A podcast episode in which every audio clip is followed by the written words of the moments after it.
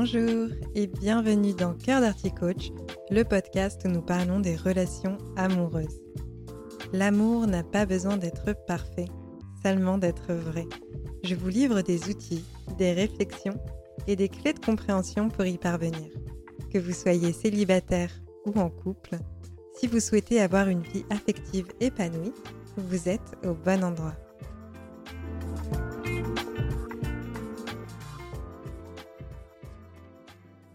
Bonjour à toutes et à tous. Je vous retrouve aujourd'hui dans ce tout nouvel épisode en espérant que vous allez bien. Cette fois-ci, j'ai choisi d'aborder le sujet des relations pansement. Qu'est-ce qu'une relation pansement? Eh bien, lorsqu'on vit une rupture amoureuse, il est fréquent que nous soyons complètement au fond du trou en plein désespoir. Et pour faire face à cette douleur si importante, on choisit de trouver rapidement ou non une personne qui viendra guérir notre cœur. L'image de pansement est très claire.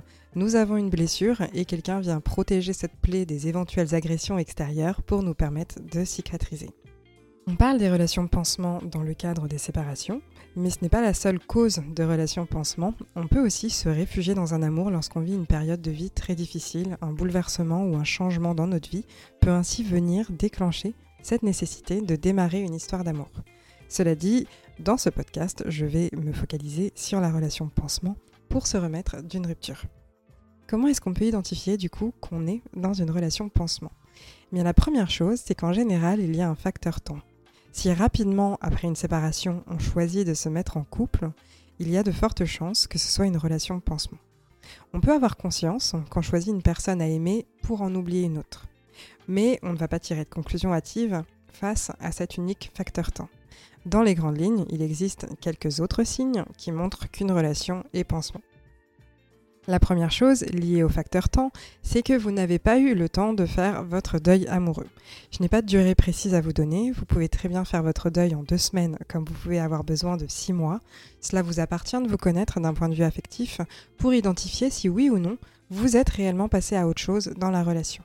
Je vous invite à regarder mes podcasts et contenus sur les relations inachevées et la rupture amoureuse pour identifier où vous en êtes dans votre deuil. Vous pouvez retrouver ça que ce soit sur mon blog ou sur le podcast. Deuxième chose, votre ex accapare toutes vos pensées. Un autre signe du coup qu'une relation peut être pansement, c'est ce fait de penser obsessionnellement à l'autre et d'agir en fonction de l'ancienne relation. En effet, il se peut que vous entriez dans cette démarche de nouvel amour sous forme de vengeance pour essayer de rendre l'autre jaloux ou jalouse. Une autre possibilité est que vous espérez secrètement vous remettre avec votre ex et vous palliez simplement à la solitude en attendant tranquillement qu'il ou elle revienne à la raison. Ou alors tout simplement, vous êtes avec l'autre parce que cela vous semble prometteur pour vous changer les idées. Quoi qu'il en soit, vos pensées reviennent toujours vers l'amour que vous avez perdu, donc votre ex. Et à la suite d'une séparation, il n'y a rien de plus normal que de repenser à l'histoire qui s'achève.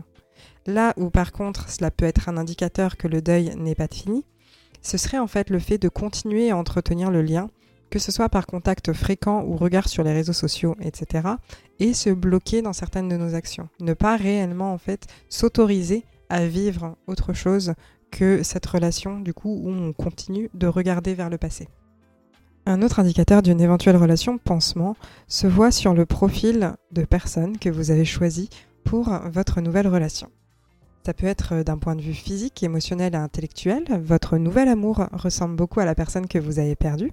Cela fait écho avec le point précédent, puisque si vous n'arrivez pas à oublier une personne, vous allez partir à la recherche de liens semblables.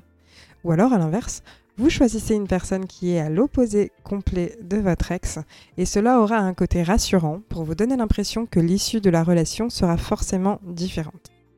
Autre point, vous ne vous investissez pas dans la relation. Vous êtes là, présent dans une certaine mesure, mais vous êtes toujours un pied en dehors. Vous avez de la difficulté à réellement vous engager dans celle-ci et à avoir des projets futurs. Vous êtes bien ensemble, mais vous n'iriez quand même pas jusqu'à présenter l'autre à votre famille ou à vos amis.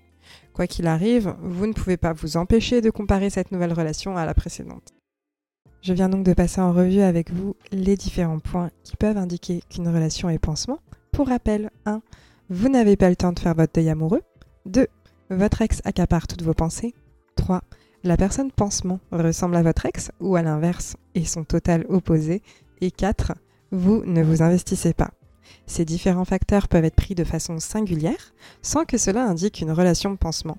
Mais c'est lorsque vous manifestez plusieurs d'entre eux que, en effet, a priori, il se peut que ce soit une relation pansement. Cela m'amène donc au fait que si vous avez peur d'être blessé à nouveau, si vous craignez de vous retrouver dans une relation toxique, si la comparaison que vous faites est liée à des exigences pour la relation, dans ce cas-là, on n'est pas forcément dans le cadre d'une relation pansement.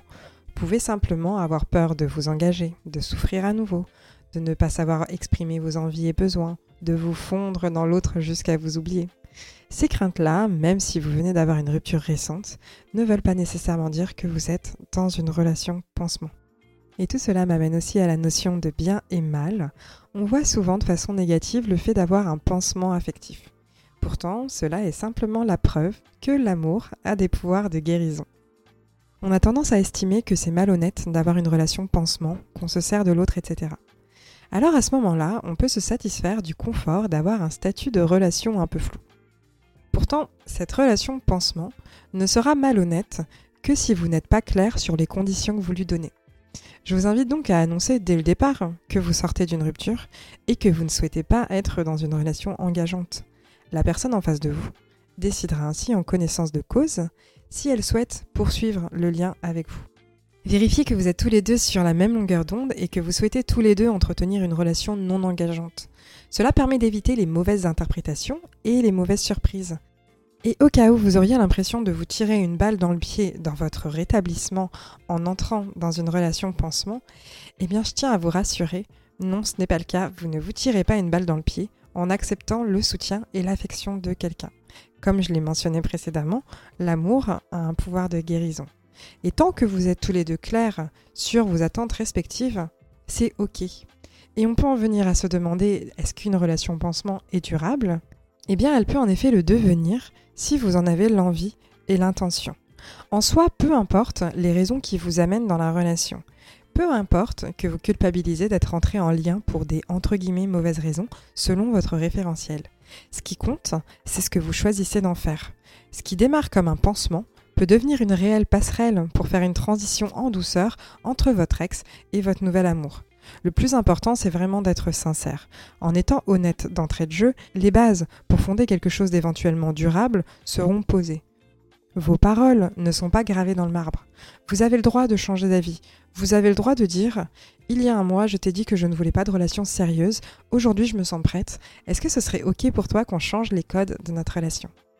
Une relation pansement peut devenir une superbe histoire d'amour, même si au début, peut-être que personne, même pas vous, ne misait sur la longévité de celle-ci. Et pour terminer, je vais simplement évoquer le fait qu'il est possible que vous vous jetiez sur une nouvelle relation par dépendance affective. Ce n'est absolument rien de grave, même si le terme peut faire peur. Et c'est justement là où une bonne connaissance de soi est importante, ainsi qu'une préparation du terrain pour pouvoir s'épanouir pleinement dans la relation. Quand on a une rupture amoureuse, en général, ce qui est important, c'est d'avoir le temps en fait de l'assimiler pour apprendre, tirer les apprentissages qu'on a à avoir de la relation précédente afin de ne pas reproduire les mêmes erreurs. Et tout ça, c'est un travail que vous pouvez faire avec moi, votre love coach préféré si vous le souhaitez.